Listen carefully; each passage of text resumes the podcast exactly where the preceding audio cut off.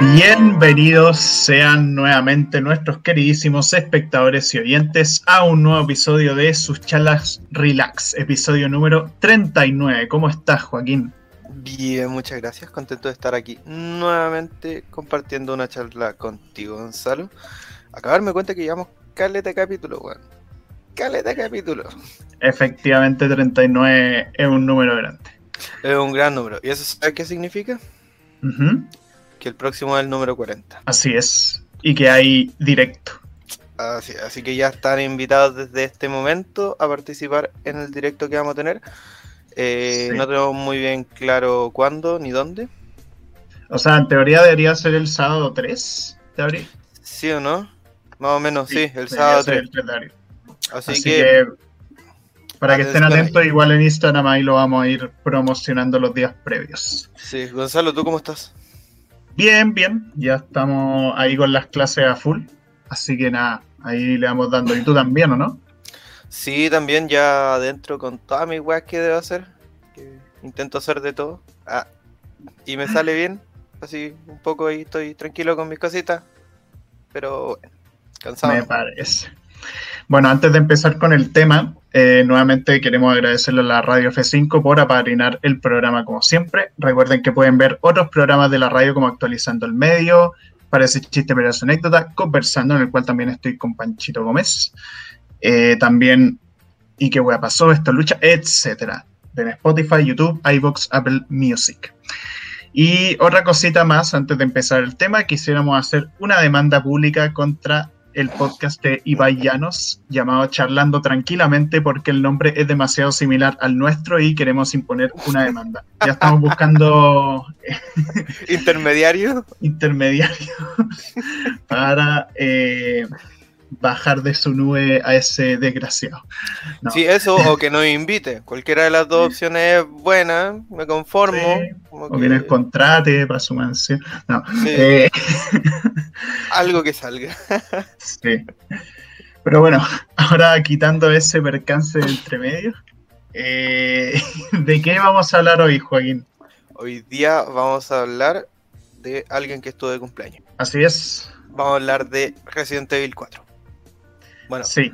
O sea, el Resident Evil 4 no está de cumpleaños, pero sí la saga, porque hoy, 22 de marzo de 2021 que estamos grabando este podcast, la saga Resident Evil justo cumple 25 años, cosa que me enteré hoy. pura casualidad. como, oh, brigio, man. Así que nada, feliz cumpleaños Resident Evil. Así es. Gran saga. Pero hoy vamos a hablar concretamente del 4. ¿Por qué? Bueno, aparte porque es un juego probablemente lo más popular de la saga y porque es un juego al que le tenemos mucho cariño, es como el Resident Evil que Juaco jugó, así podemos hablar ambos de ese Resident Evil. ¡Eh! Pero bueno, Ah, sí, es verdad, hace muchos años, hace mucho tiempo. Para el Play 2 creo que eh, lo tenía, salió en esa generación, ¿cierto? Sí, sí, en la sexta generación.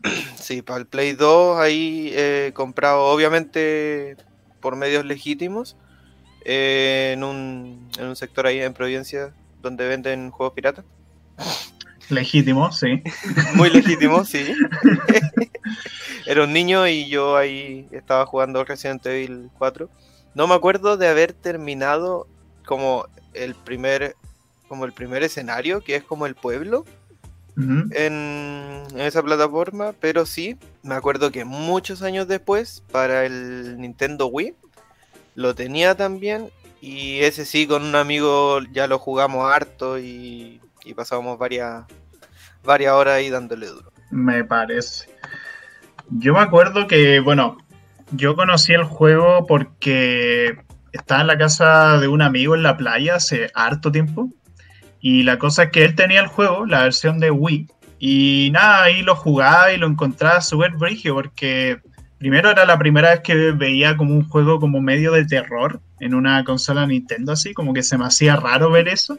Y aparte la ambientación que tenía, los enemigos hablaban en español y era como, ¿qué es esto? ¿Qué, qué juego más raro? Y lo encontraba como la cosa más cursa del mundo cuando tenía 8 años. Lo encontraba, no, no, esto es muy adulto para mí. Igual jugaba el San Andrés. Pero, Pero la cosa es que era como raro, era como, bueno, esto es demasiado violento, hay demasiado insulto, ¿qué es esto? Así.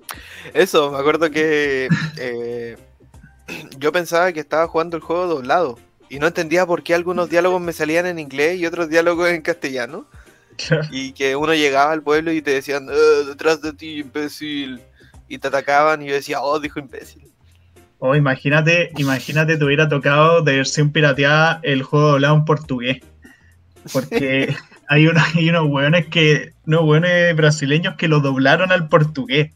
Y es demasiado chistoso como, como ¿Y los personajes hablan en castellano también? No, no, onda portugués, todo el juego. Todo portugués, todo portugués, chucha. Sí. O no, no, creo que los enemigos hablan en español, pero los personajes como que no hablan español, o sea, los protagonistas, enemigos, todos, eh, eso hablan portugués. Sí. Qué loco. Pero, Hubiera sido. Cursed, sí. sí. No, y Pero- me acuerdo con. Me acuerdo con mi amigo que partimos comenzando, o sea, comenzamos a jugar y, y decíamos, ya sí, tú dale, teníamos como el juego de, es de single player, así que juega tú y mientras tanto yo voy, yo te veo jugar, le decía, yo lo había jugado un par de veces antes, así que dale tú nomás. Yo estaba en el computador, seguramente jugando tibia o haciendo wea, o jugando Game Boy Advance. Y en un momento este weón me dice, no sé para dónde ir, busquemos las guías. Sí. Ya, pues busquemos las guías. Y ahí en guías guías o guías Nintendo, no me acuerdo cómo era la weá, busqué y decía ya, para acá, para allá. Y yo leía las guías y le iba diciendo qué hacer. Y literalmente nos dimos vuelta el juego en base de guías. Y como en, no sé si en 12, 24 horas, no sé. Ahí estuvimos muchas horas, pasamos como, se quedó dos, dos noches seguidas a dormir en la casa. Mm. Y, y nos podíamos jugar y jugábamos, jugábamos y nos despertábamos, comíamos y seguíamos jugando. Así que esa fue mi, mi aproximación al juego. Momento gamer. Momento gamer, sí, sí. Eh, no, y bueno, yo después del- de esa vistazo ah, en la Wii, después como que jugué una versión súper ripiada en PC. Onda, pero ripiado en qué sentido? En que el juego, los cinemas no se veían los modelos de personajes, solo se veía la cámara moviéndose por los escenarios. Porque los personajes eran invisibles, solo se veía como los subtítulos, ni siquiera estaban las voces. Eh, y bueno, obviamente gráficamente está en la putísima mierda, pero se podía jugar y me lo pasé estando en ese estado lamentable. Espera, para, para, pero ¿las cinemáticas eran que no se veían los personajes o en ningún momento? No, no, se la veían cinema, los los cinemas. No, en el Ah, juego ya, sí pero- se veían. Ya, no, si no era así imposible. Madre, weón. No, los cinemas nomás. Pero, pero igual era raro, o sea, no habían voces, weón. O sea- O sea, en el juego sí, pero los cinemas no. Ah, ya, in-game sí. Claro, in-game sí. Y no sé, era, era la wea que podía jugar. Aparte, como que estaba todo de- desbloqueado desde un inicio. Onda podía tener bazooka desde el inicio del juego. Tenía trajes opcionales. eh, de todo. Después ya lo jugué como más normal, en el sentido de que lo jugué en un emulador de Play 2. No sé por qué. Podría haberlo jugado en un emulador de GameCube que se veía mejor, pero bueno. Lo jugué en un emulador de Play 2 de nuevo y ahí lo jugué entero. Y finalmente compré la versión de Steam que ya es la Full HD Ultimate Edition Masterclass Epic Gamer Supreme. Eh, y ahí lo tengo hasta el día de hoy y me lo he pasado hartas veces. Ya. Oye, eh, un último detalle sobre mi experiencia con el juego es que yo. Esta fue mi primera aproximación con alguna ficción de zombies. Espera, una cosa, juego, ¿por qué tenía un cuchillo en la mano? Me da miedo. Es que antes de esto, bueno, ahora es tardecito, estuve comiendo antes de entrar al programa, no quería morir de inanición y no usé el cuchillo, entonces está limpio. Bueno, el tema Van a venir. no para banear por, Sí, por bo- violencia gráfica. Claro. No, no, pasa que eh, eh, el Resident Evil fue la primera como aproximación que yo tuve a zombies, como a ficción de zombies. Me parece Claro. alguna vez haber visto como el video de thriller de Michael Jackson y eh, Resident Evil. Y era todo lo que yo había visto de zombies, como que claro que cultura general, yo cachaba que los zombies eran muertos vivientes y todo, pero yo decía, qué raro estos zombies, que no son muertos vivientes, son como campesinos lentos que les salen pulpos por la cabeza. Sí. Muy extraño y hablan de la plaga, parece que esta weá es un virus, no son muertos vivientes. Y a partir de ahí dejé de entender el concepto de zombie. Sí. Es que es curioso porque, bueno, entrando un poquito en los datos técnicos, eh, bueno, de esta saga Resident Evil que nació en el, en el año 1996, creada por la empresa Capcom, conocida también por Mega Man, Street Fighter, Estos buenos sacaron esta saga y claro, al inicio eran zombies, eran zombies tradicionales, así como verdes, como medio hueones, haciendo ay la wea. Y la cosa es que con el 4, bueno, los primeros juegos eran como controles así de tanque, era como un juego de survival súper puros, donde teníais que ir desbloqueando poco a poco un sitio en el cual estabais, teníais que administrar eh, todas tus municiones, todo tu equipamiento, teníais inventario limitado, muy limitado. Pero la cosa es que el 4 decidió cambiar muchas cosas. En el año 2005 que fue lanzado primero para el GameCube y después salió para todas las consolas existentes. O sea, incluso está en la, está la Play 3, Play 4, Xbox One, Xbox Series X, todo. Mm, estuve viendo que tuvo como 12 adaptaciones. Sí, tuvo muchísimas. O sea, hoy en día jugar ese juego es muy fácil. Lo podía encontrar en todas partes, en Steam, en, todo. Onda, es un juego súper accesible. Eh, y la cosa es que, nada, el juego fue súper alabado y todo, pero llamó mucho la atención eso, que cambió mucho el género, porque Resident Evil 4, claro, tiene una ambientación medio tétrica, medio de terror, pero es un juego de acción en términos jugables, es acción pura. O sea, con cosas que obviamente lo diferencian de otros, o sea, tenía el tema de que no podéis moverte mientras apuntáis, por lo que tenéis que tener más cuidado a la hora de apuntar y tenéis que moverte más constantemente. Eh, y también, puta, tenéis que que bueno, que tenéis que administrar bien el inventario porque las armas las tenéis que poner de cierta forma como Tetris en la caja. Eso me gustaba mucho. Sí, era como, era bacán como organizarlo según como sectores, así. Como cada cosa, la granada aquí, la medicina acá, la arma cada cosa así.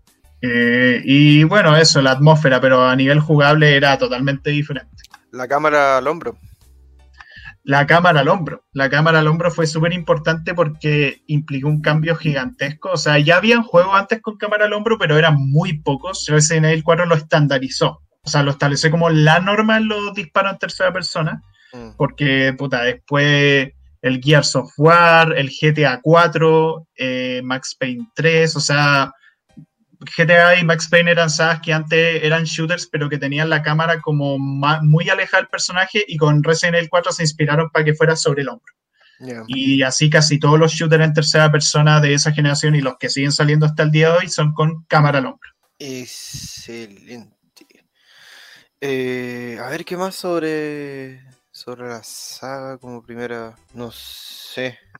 Eso podríamos partir viendo con lo que es lo que pasa en esta saga. Claro, con la trama, como qué ocurre en esta historia, de qué trata. Sí, primero lo que ya hablábamos, que habían personajes in-game que hablan en castellano, también en la cinemática, y es porque toda la historia se da en España, ¿no? Sí. En España que eh, unos cabros, un culto, secuestran a la hija del presidente y mandan a... Estados Unidos. Claro, cosas que siempre pasan. Y ahí mandan al prota a, salvar el mundo, básicamente. Claro. claro, en el fondo como que este buen Leon es Kennedy que también protagoniza el Resident Evil 2. Nada, lo mandan ahí. Por supuesto, un weón para salvar a la hija del presidente del país más poderoso del mundo.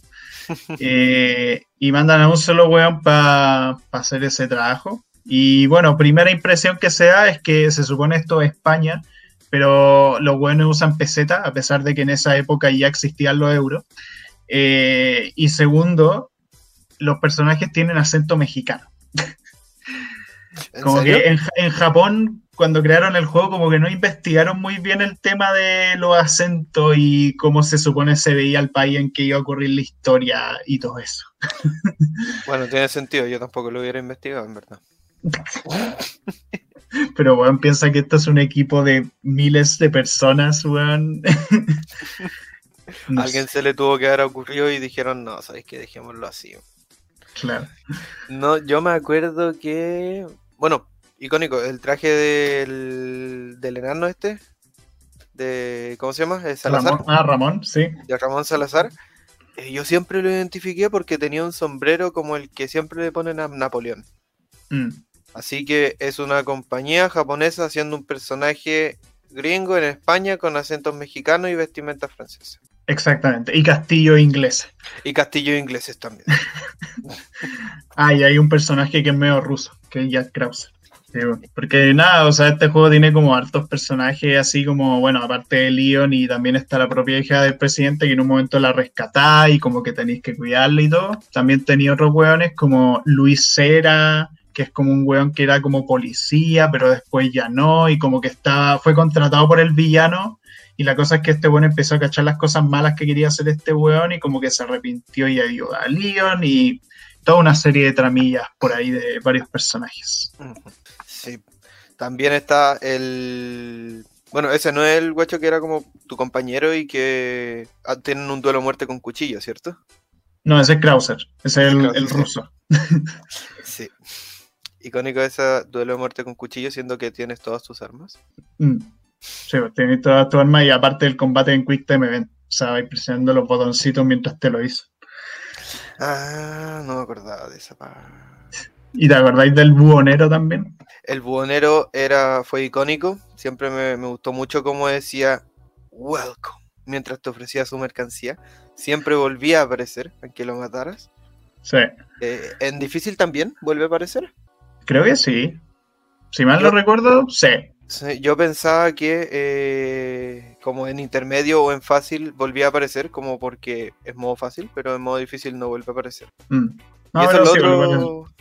Mm. lo otro importante del diseño, que también la dificultad es variable. Como internamente varía el sistema de dificultad del juego.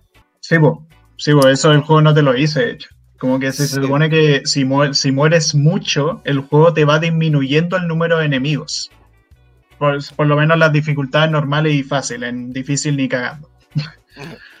Yo nunca me di cuenta de eso, jamás. Sí, no, yo si, si no lo hubiera visto en YouTube ni cagando me hubiese enterado. bueno, al final entonces eh, uno va, rescata a Ashley, que, que es la hija del presidente. No me acuerdo, Gonzalo, si es que uno alguna vez juega siendo Ashley.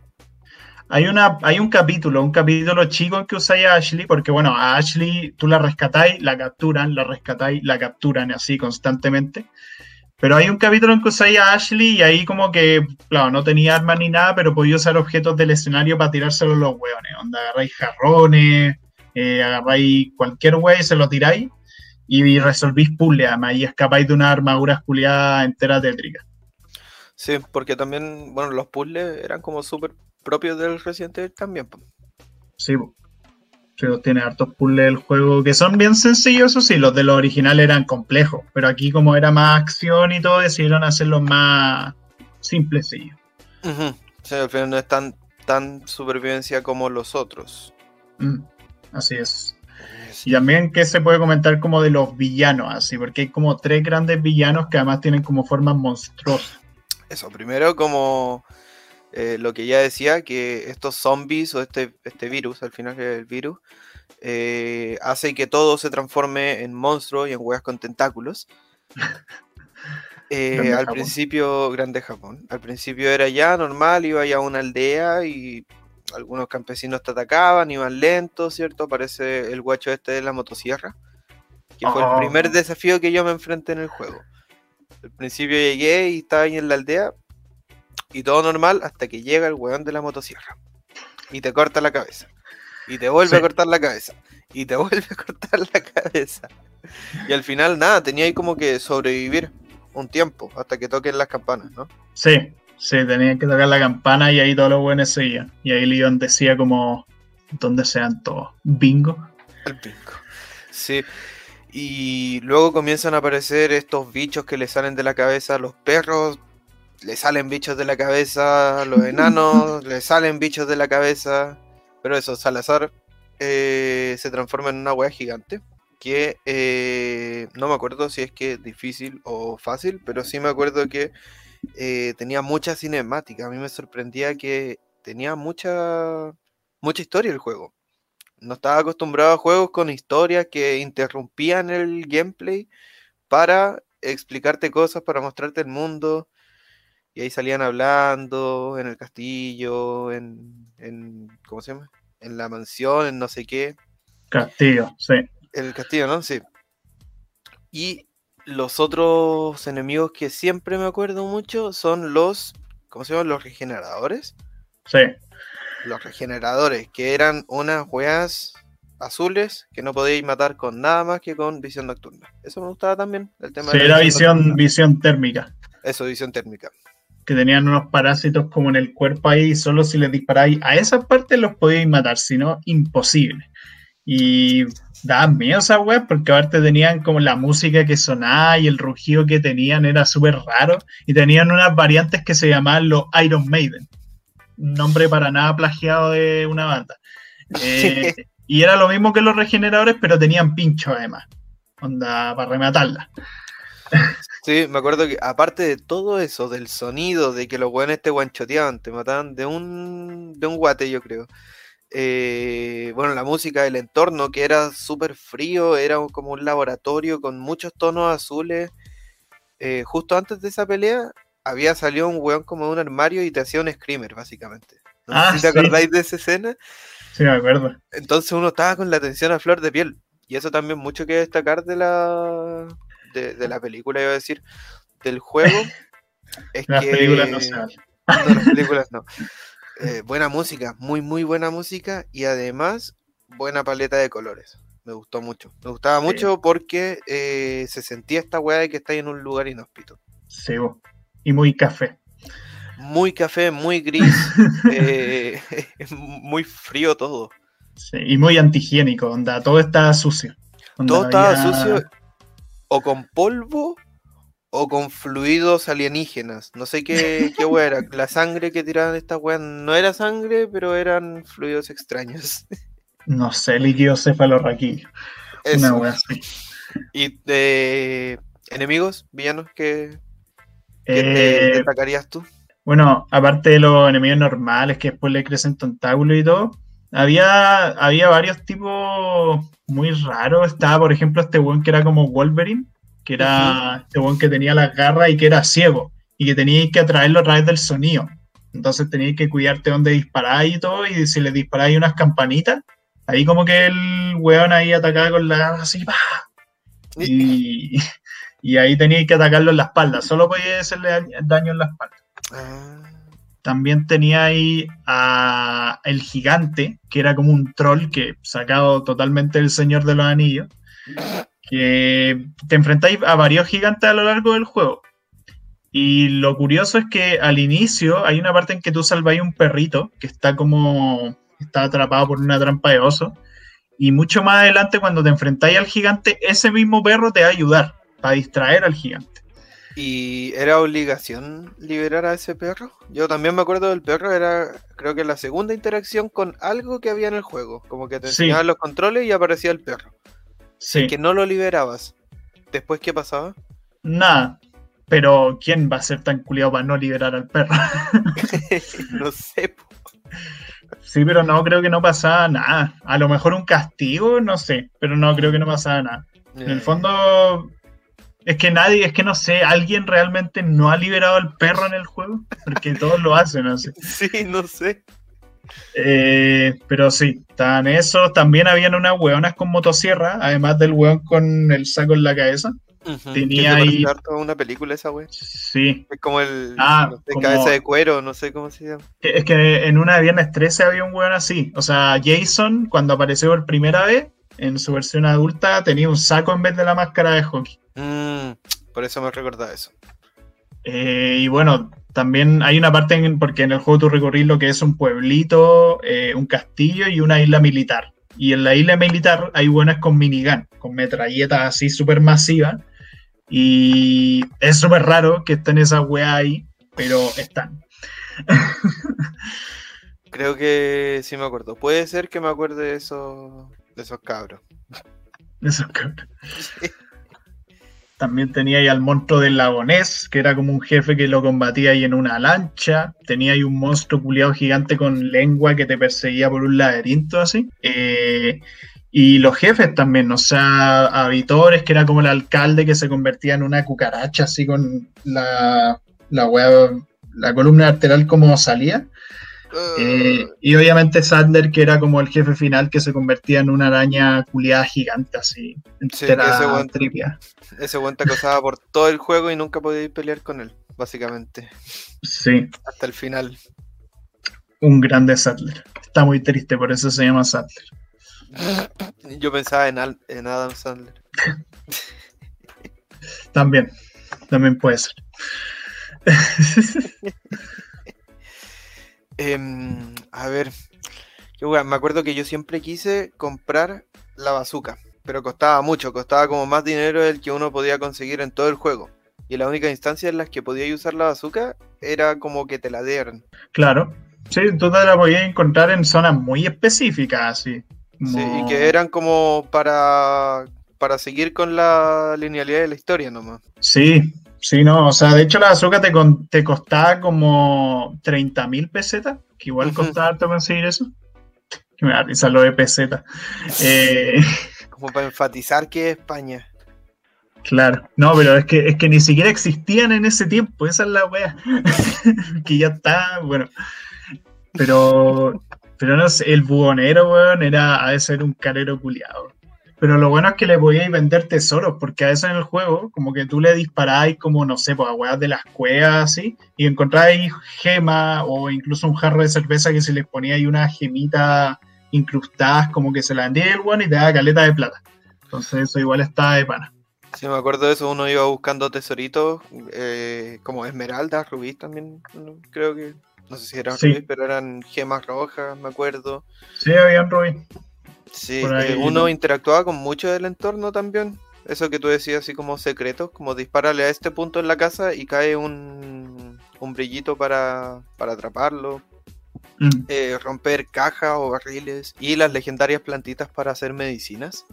También mm. siempre me llamaron mucho la atención porque, bueno, eh, uno puede recuperar vía, como la parte de supervivencia, encontrando plantas, y habían tipos de plantas, y de acuerdo como uno iba mezclando las plantas, se conseguía mejores o peores pociones o eh, como restauración de vida.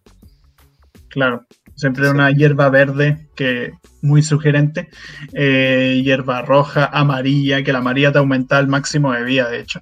Y Sí, en el fondo tenía estos tipos de medicina, también los sprays de primeros auxilios, que literal es como un desodorante. O sea, esa weá. anda, vos te incrustás y una weá. Anda, no sé, vos te empalás con una weá, con un fierro, weón, o te intentan hacer mierda el brazo, te disparan, porque después creo que hay enemigos que te disparan, como el de la minigun. Pero todo se arregla con un spraycito así. Desodorante. Para estar bien. hierba. Olorosito. Sí. ¿Qué se puede decir también? Otra cosa muy importante de el tono del juego. Como el tono, Gonzalo.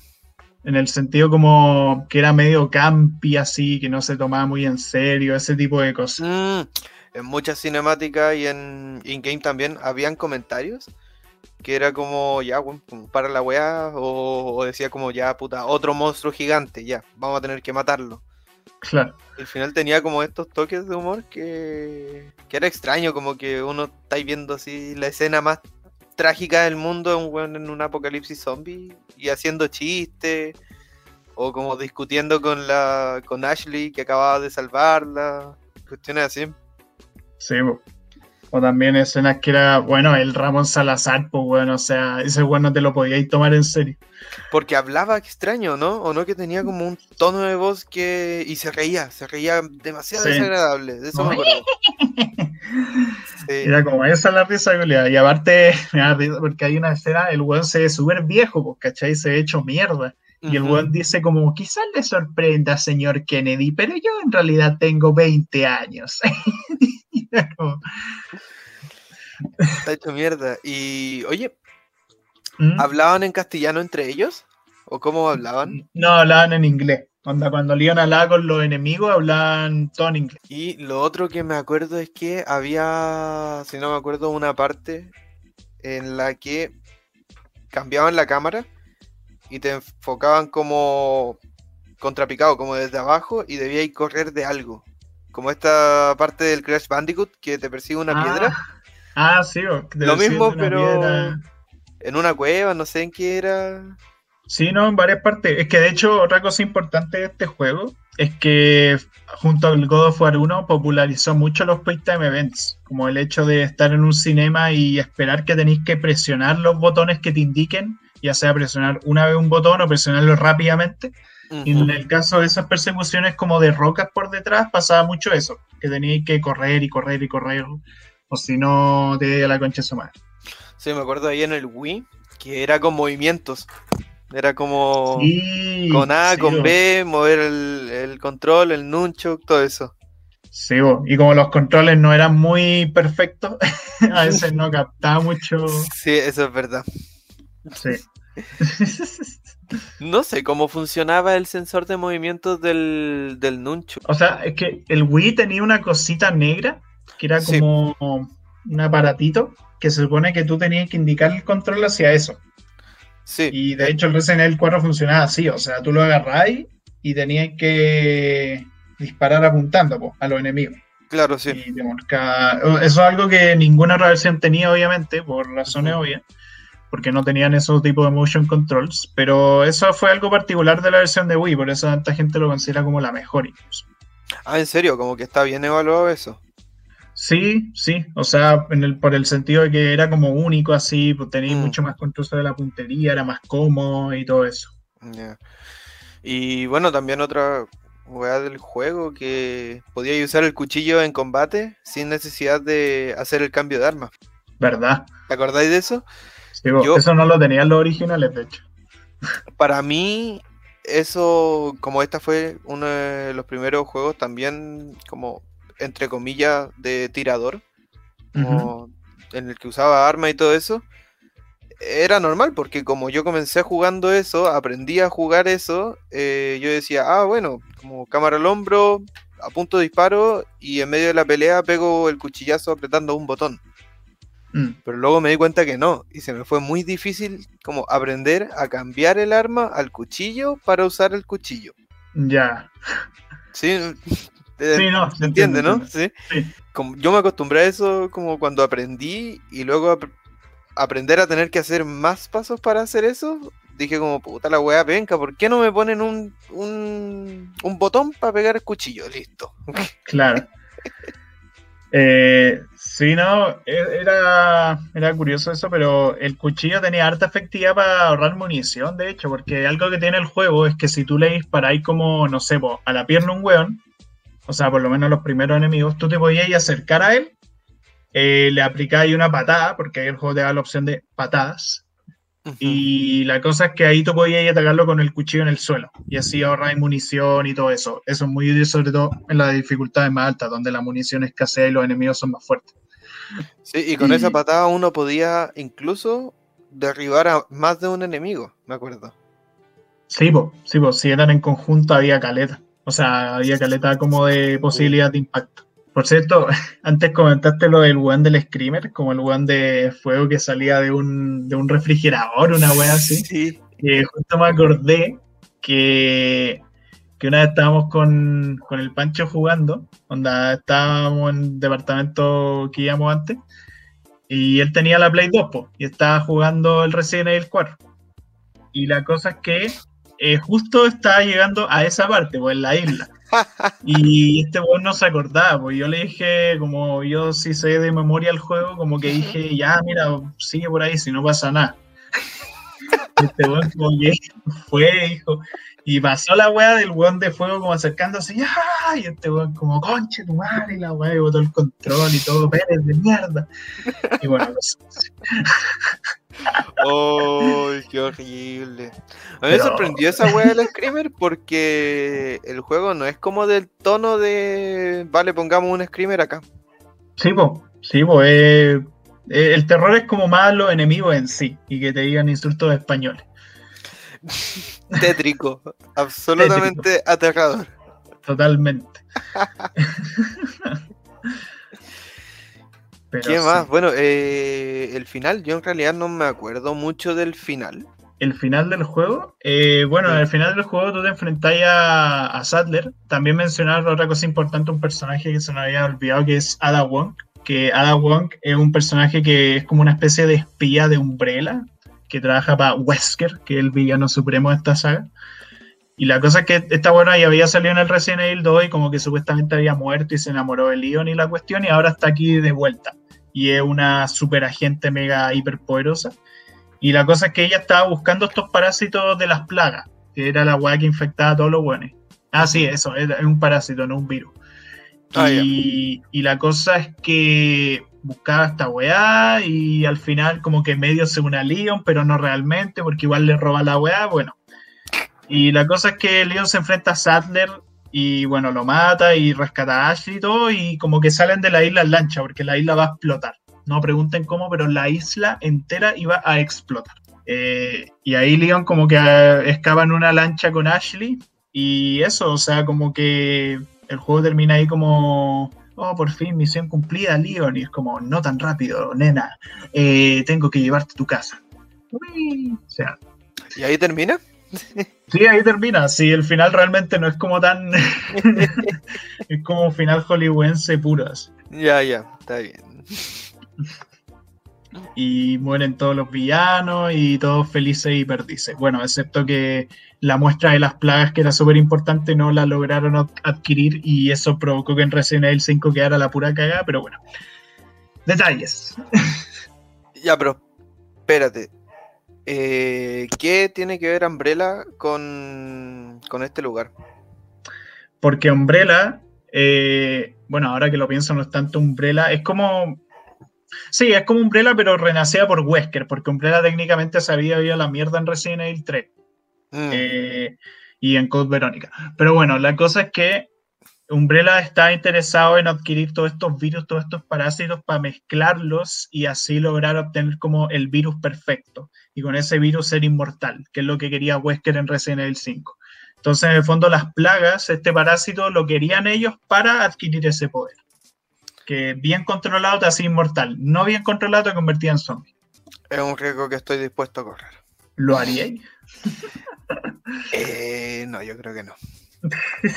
Yo creo que no, pero podemos traer otro capítulo sobre eh, las capacidades más allá del humano. Claro. pero sí, ese es el final increíble del juego.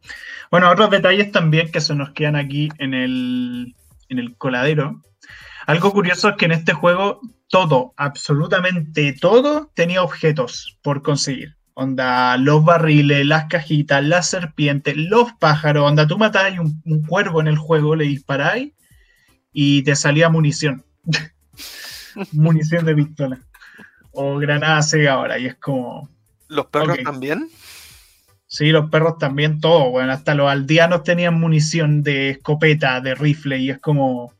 ¿Por qué? No sé si te gustaría teorizar al respecto. Eh, no, pues, o sea, a menos que una serpiente se haya comido a un perro, que el perro se haya comido al campesino, que el campesino tenía balas o algo así, no sé. ¿Y cómo chucho una serpiente se come un perro? Eh, no sé, en realidad no sé. Es que fue, el orden fue como serpiente se come a perro, perro se come humano. Sí, no, no tengo idea. Pero siempre daban municiones, digamos, como por ejemplo en múltiplos de 5 o, en múltiplos de 3, por ejemplo. ¿O daban unidades de balas? Eh, no, unidades, onda, balas de pistola 10. Ah, ah, ah ya. entendí la pregunta, ya entendí la pregunta. Pero sí, en el fondo daban balas de pistola 10, balas de escopeta, qué sé yo, 5. Una wea así.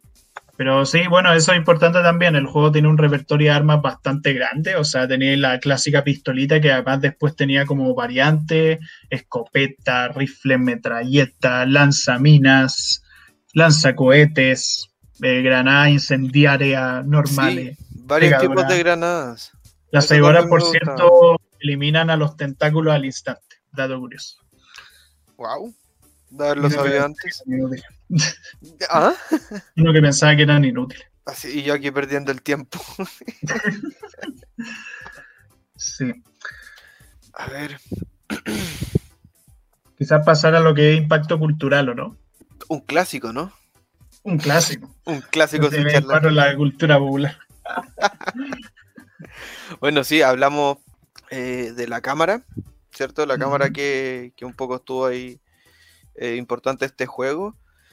Y también eh, llevó un momento difícil como de los, de los Resident Evil. Según lo que he escuchado, es como de las mejores entregas del, de, la, de la saga, ¿no? Sí. y después como que no fueron tan tan buenas. O sea, bueno, sí, no eran tan buenos como el 4, pero lo que pasó un poco es que la saga cambió obviamente el rumbo, pasó a ser acción pura. Mm. Y la cosa es que eso no contentó tanto a los fans como más, más puristas, en el fondo. La Resident Evil 5 repitió prácticamente la misma fórmula del 4, solo que ahora era en África y había no monstruos y todo, pero en el fondo a nivel de gameplay era lo mismo. Y el 6 también, aunque ahí implementaron cosas como poder apuntar y disparar al mismo tiempo, y Resident Evil 6 se fue a la chucha con la acción, o sea, era demasiada acción, era como un Call of Duty. Pero el juego es bueno, o sea, los juegos son bastante buenos, la verdad. Pero la cosa es que Resident Evil estuvo en una época en la cual la acción predominó. Hasta que llegó Resident Evil 7, que se volvió a las raíces del terror y ahora Resident Evil está full terror de nuevo. Con los remakes del 2 y el 3, ahora van a sacar el 8 que va a tener un hombre lobo, vampiro, una wea muy rara. What the fuck? El lore de esta wea yo no lo voy a entender jamás. Ah, es que el lore es complicadísimo. De hecho, ¿tú te, ¿tú te viste videos del lore? no, no, no vi videos del lore. Estudié, sí, así como eh, resúmenes sobre el juego, porque no quise verme el gameplay completo, pero duraba como 10 horas, no, cero posibilidad. Eh, así que vi como pequeños resúmenes, pero sobre el lore, no, nada. Y aparte que vi las películas, sí vi las películas hace un tiempo, pero las películas no tienen nada que ver con el juego, entonces me quedó aún más la cagada en la cabeza. es que lo raro además de la saga es que siempre se mantuvo como en el terreno, por así decirlo, científico. O sea, siempre eran monstruos nacidos por un virus, por un parásito, cualquiera de esas weas. Pero de repente el 7 como que mete un que esta una niña que podía controlar una familia entera con la mente, pero se supone que es un virus el que hace eso. Se supone. Y puta, puede, y aparte de esa weona puede provocar weón monstruosidad por todas partes, una weón muy rara. Y en el 8 ahora resulta que hay hombres lobo y vampiros. Y es como. Oye, ¿y sabéis si es que el 8 o al menos el 7 sigue siendo esto de que toda la historia transcurre en un espacio, como en una mansión? Sí, o sea, el 7 por lo menos era siempre en una misma cabaña, después te metían un barco cerca de la cabaña, pero volvió un poco a la raíz de ser como un lugar que tenías que desbloquear poco a poco. En cambio, si te acordáis, el 4 era constante avance, de hecho, porque el 4 recorrís todo tipo de lugares. Sí, era, era mucho más lineal, y yo me acuerdo, sí, que había un Resident Evil, no me acuerdo cuál era, que yo lo jugué, y que no me gustó primero porque la cámara era fija, y había que moverse dentro de la habitación, pero la cámara no te seguía. No era como, como habíamos dicho, cámara al mm. hombro, sino que era cámara en tercera persona y uno se movía como tanque. Eso no me agradaba. Segundo, había muy pocas municiones. Yo así como que llegué, tenía una bala y, y no entendía por qué no me salían más balas. Y lo otro que me acuerdo es que estaba en una mansión. Ya, jugaste el 1 o el remake del 1, uno de esos. Ah, ya. Sí, porque eso eran en una mansión. O sea, el Code Verónica, que Code Verónica, por cierto, es como el verdadero Resident Evil 4 en términos cronológicos. Eh, ese juego hay una parte en que recorres una mansión, pero realmente gran parte del tiempo está ahí como una base militar en la Antártica, una wea así. Ya. O en una isla inventada. Hacía frío. Me acuerdo que había nieve afuera de la wea donde estaba jugando. Chucha. Eh, Puede ser que sea el Puede que sea el Verónica. Puede ser, porque sí, había frío. Hacía frío, sí. Pero entonces era una parte avanzada. Tú seguramente jugaste una partida que ya alguien había avanzado de antes, ¿o no? No me acuerdo. ah, o la jugó el Hugo, no sé. Que puede ser, no sé. Saludos a Hugo. Pero sí, pues todos los Resident Evil clásicos eran con ese tipo de cámara y ese tipo de gameplay. Mm. en mi caso, bueno, yo sí lo jugué y todo, y cuesta harto adaptarse al inicio, pero se puede. O sea, si uno tiene mucha paciencia, obviamente. Eh, y también si realmente te gusta como el tema y todo. Y después de lo que lo jugué, como que, bueno, ahora los survival horror como que me encantan, así. Me encanta ese esquema jugable como de administración de inventario, de ir desbloqueando un lugar poco a poco, como de ir cuidando cada movimiento que así porque en cualquier momento te pueden caer. De hecho, ¿sabéis que los Resident Evil originales, para guardar, tenías objetos limitados? Ah, así como si te querés ir ahora de la partida, debís botar la mitad de tu inventario. Eh, claro, o sea, o sea, ocupaba un espacio el objeto que tenías que usar, pero en el fondo, onda, si se te acababan esa weá, no podíais guardar. Ah. Entonces tenías que aguantarte hasta que encontraras una de esas weas nuevas. Ya, ya, ya, ya.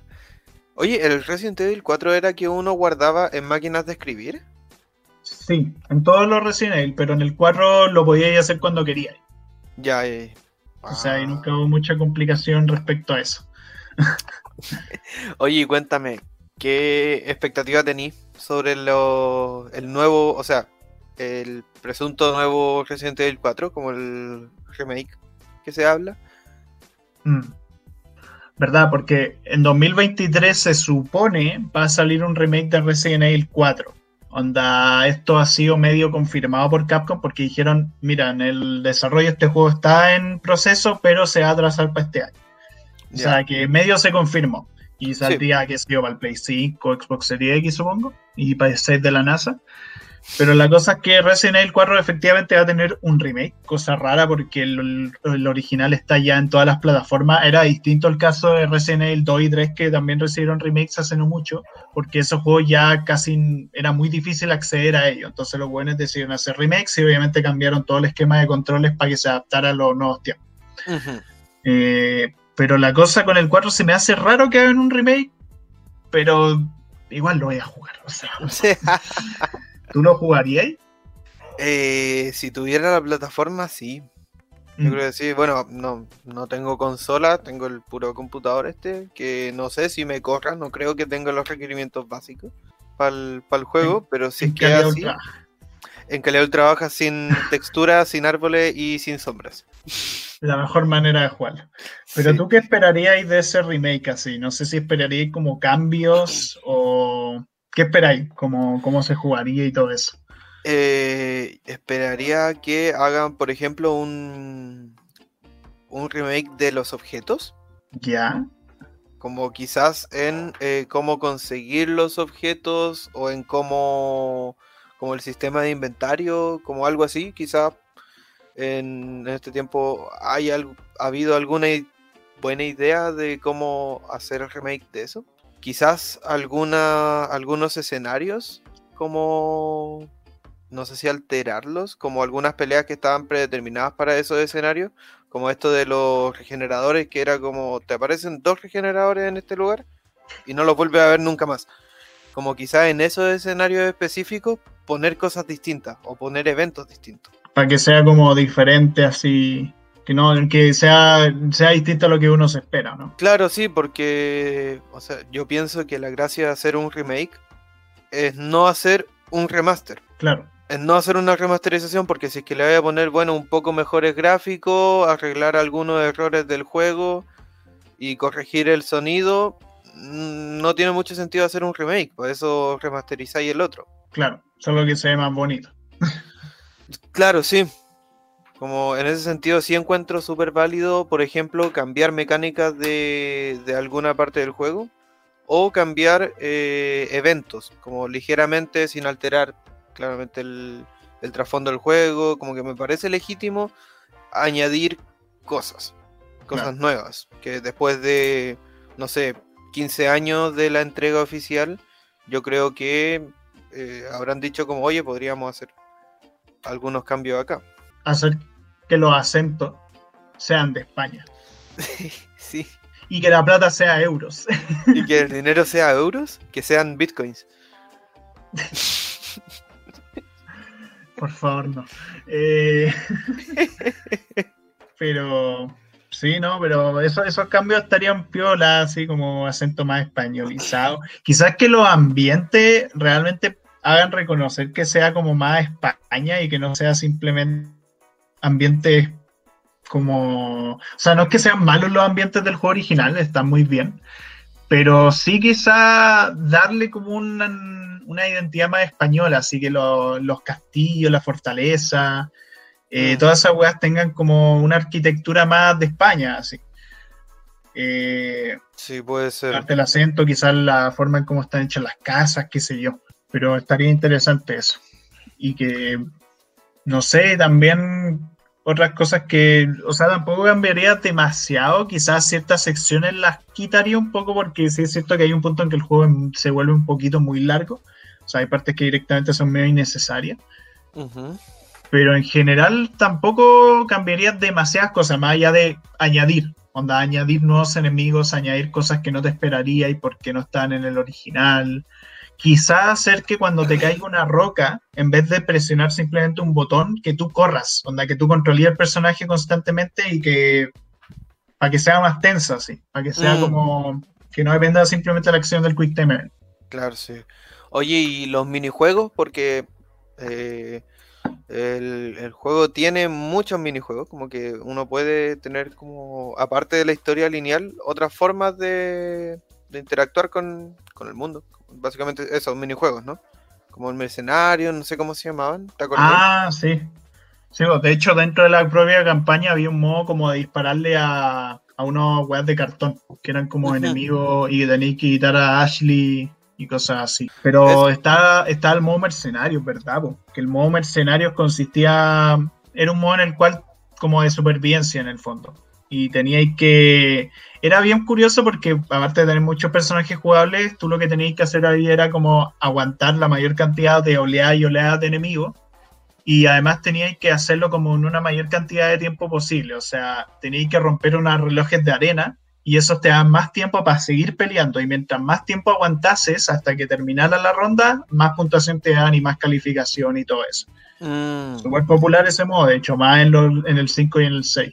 ¿Y tú crees que como hagan algún cambio o sería esperable del remake? Como cambiar o agregar de este estilo de, de minijuego? Yo creo que sería bueno porque como si bien uno ya conoce la entrega original, eh, ya añádele o arréglale ciertas cosas, ¿cierto? Lo que hablamos, quizás algunos escenarios, algunos eventos, pero que además traiga más minijuegos, como más contenido jugable, eh, yo creo que sería muy deseado. Claro, el tema es que probablemente sería DLC, pero por, por tendencias de la industria actualmente. pero bueno, el tema con los mercenarios es que, claro, igual el remake del 3, porque de hecho el modo mercenario ya existía en Resident Evil 3, solo que era un poquito distinto. Eh, la cosa con el remake de Resident Evil 3 es que no incluyeron el modo mercenario y lo que hicieron fue incluir un nuevo modo online muy raro, en el cual era como 4 contra 1, que era 4 hueones normales contra un hueón que controlaba los monstruos. Eh, a nadie le gustó. y la cosa, yo no lo he probado, sí. Pero la cosa con el remake del 4, ¿incluirá o no el modo mercenario? No lo sé. Lo que sí podrían incluir y que estaría piola que lo remasterizaran, o sea, perdón, que lo le hicieran remake, sería las campañas extra. ¿Te acordáis que el juego tenía campaña extra? Mm, no, pero creo que a eso me, refería. Ah, ¿De qué, ¿De qué trataban? Que en el fondo usaba a Ada, a la mina esta japonesa con vestido rojo. Eh, teníais dos campañas con ella, o sea, teníais Assignment Nada, que era como una campaña bien cortita en el cual recorréis como la isla militar, donde el mismo escenario exacto y te enfrentáis a Krause al final. Y la otra campaña que era la perspectiva de Ada en la campaña, o sea, recorríais el mismo juego, pero con Ada, o sea, no el mismo, sino que los mismos acontecimientos narrativos. Donde recorréis lugares, algunos lugares similares a la campaña, otros distintos, otros nuevos. Y en el fondo era como recorrer todo desde la perspectiva de ella, onda, cómo ocurrió los eventos según cómo ella lo vio y todo eso, y te revelaban ciertos huecos argumentales. Y en el fondo era más contenido, era más jugabilidad y todo. Pero estaría piola. Estaría así, ¿no? Sí, sí estaría piola que los trajesen de vuelta. Sería interesante, ¿eh? ¿Mm? bueno, eh, vamos cerrando, Gonzalo, ¿qué dices? Sí, sí, algunas conclusiones que queráis decir sobre este gran juego. Eh, bueno, lo recuerdo con harto cariño, con mucho cariño el juego. Fue, como decía, una de mis primeras como experiencias con este tipo de juegos y yo creo que por ahí me gustaría volver a jugarlo. No sé si jugar este mismo o esperar un par de años más y, encontrarme con el remake a ver qué tal. Pero muy bueno, si es que no lo he visto, está recomendado, yo creo. O sea, si no lo he visto, si no lo he jugado, más que recomendado, yo creo. Sí, sí, no, porque independiente de los spoilers, que tampoco importa mucho la trama, el juego es mm. muy, muy entretenido. Es la jugabilidad. Sí. Yo te recomendaría comprarlo en Steam, sí. Onda. Digo, por si no, si el remake no te mm. no te funciona bien. ya, sí, sí. Sí, yo creo que por ahí va. Sí, no está tan caro además, entonces te lo recomiendo. ¿Y tú, Gonzalo, algunas conclusiones finales? Conclusiones, bueno, Resident Evil 4, sin lugar a duda, es de mis juegos favoritos de todos los tiempos. Sí es cierto que las últimas veces que lo jugué, la última vez que lo jugué, diría yo, como que me harto un poco, pero es porque yo lo había jugado mucho, no porque el juego sea malo ni nada. Mm. Pero claro, cuando uno, por más que le guste algo, si uno experimenta tanto esa misma cosa, como que te termina cansando después de un tiempo. Pero bueno, eso fue como hace unos cuantos años, ahora me están dando ganas de volver a jugarlo. eh, pero nada, es un gran juego de acción de los mejores que hay. Eh, juego súper entretenido, con demasiada variedad de enemigos, demasiada variedad de locaciones, eh, muchísimas situaciones diversas. El juego tiene mucha variedad, mucha así. Onda, te ponen una serie de situaciones muy entretenidas. Y no sé, la trama es muy estúpida, me da risa, los personajes son entrañables. Nada, gran juego. Eh, a ver cómo estará el remake. Ojalá sea. No creo que sea mejor, pero ojalá esté al nivel, por lo menos. Esté bien. Al menos. Sí, pero pues. sí, qué difícil la decisión corporativa. Como frente a eso, así como, ¿cuál es el desafío? No es hacer algo mejor, porque está difícil, está muy, muy difícil. Es hacer algo a la altura y que nos mantenga activos. Sí, o sacarlo sin esfuerzo y ganar plata igual porque ya sabéis cómo Porque igual la gente lo va a comprar, sí. Obvio. O sea, bueno, Resident Evil es como la franquicia que más vende Capcom actualmente junto a Monster Hunter. Bueno, de hecho, de hecho, en el top, si uno revisa, hay una página que te sale el top 10 de juegos más vendidos de Capcom. Y 5 de esos creo son Resident Evil. Onda, el 5 es como el segundo más vendido, después viene el 6. Eh, el 4 curiosamente no está en el top, sí, pero bien curioso. Pero también tenía el Resident Evil 7 por ahí, bueno. Eh, la cosa es que nada, va a vender igual, o sea, va a vender como más que la chucha. Ahí está. Bien. Eh, agradecemos a la Radio F5 como siempre hacer todo esto posible. Eh, invitarles nuevamente a que primero escuchen el resto de capítulos de sus charlas relax. Nos sigan en Instagram, like y todas esas cositas, ¿cierto? Acabo de escuchar la relax. Vean otros podcasts de la radio, eh, actualizando el medio.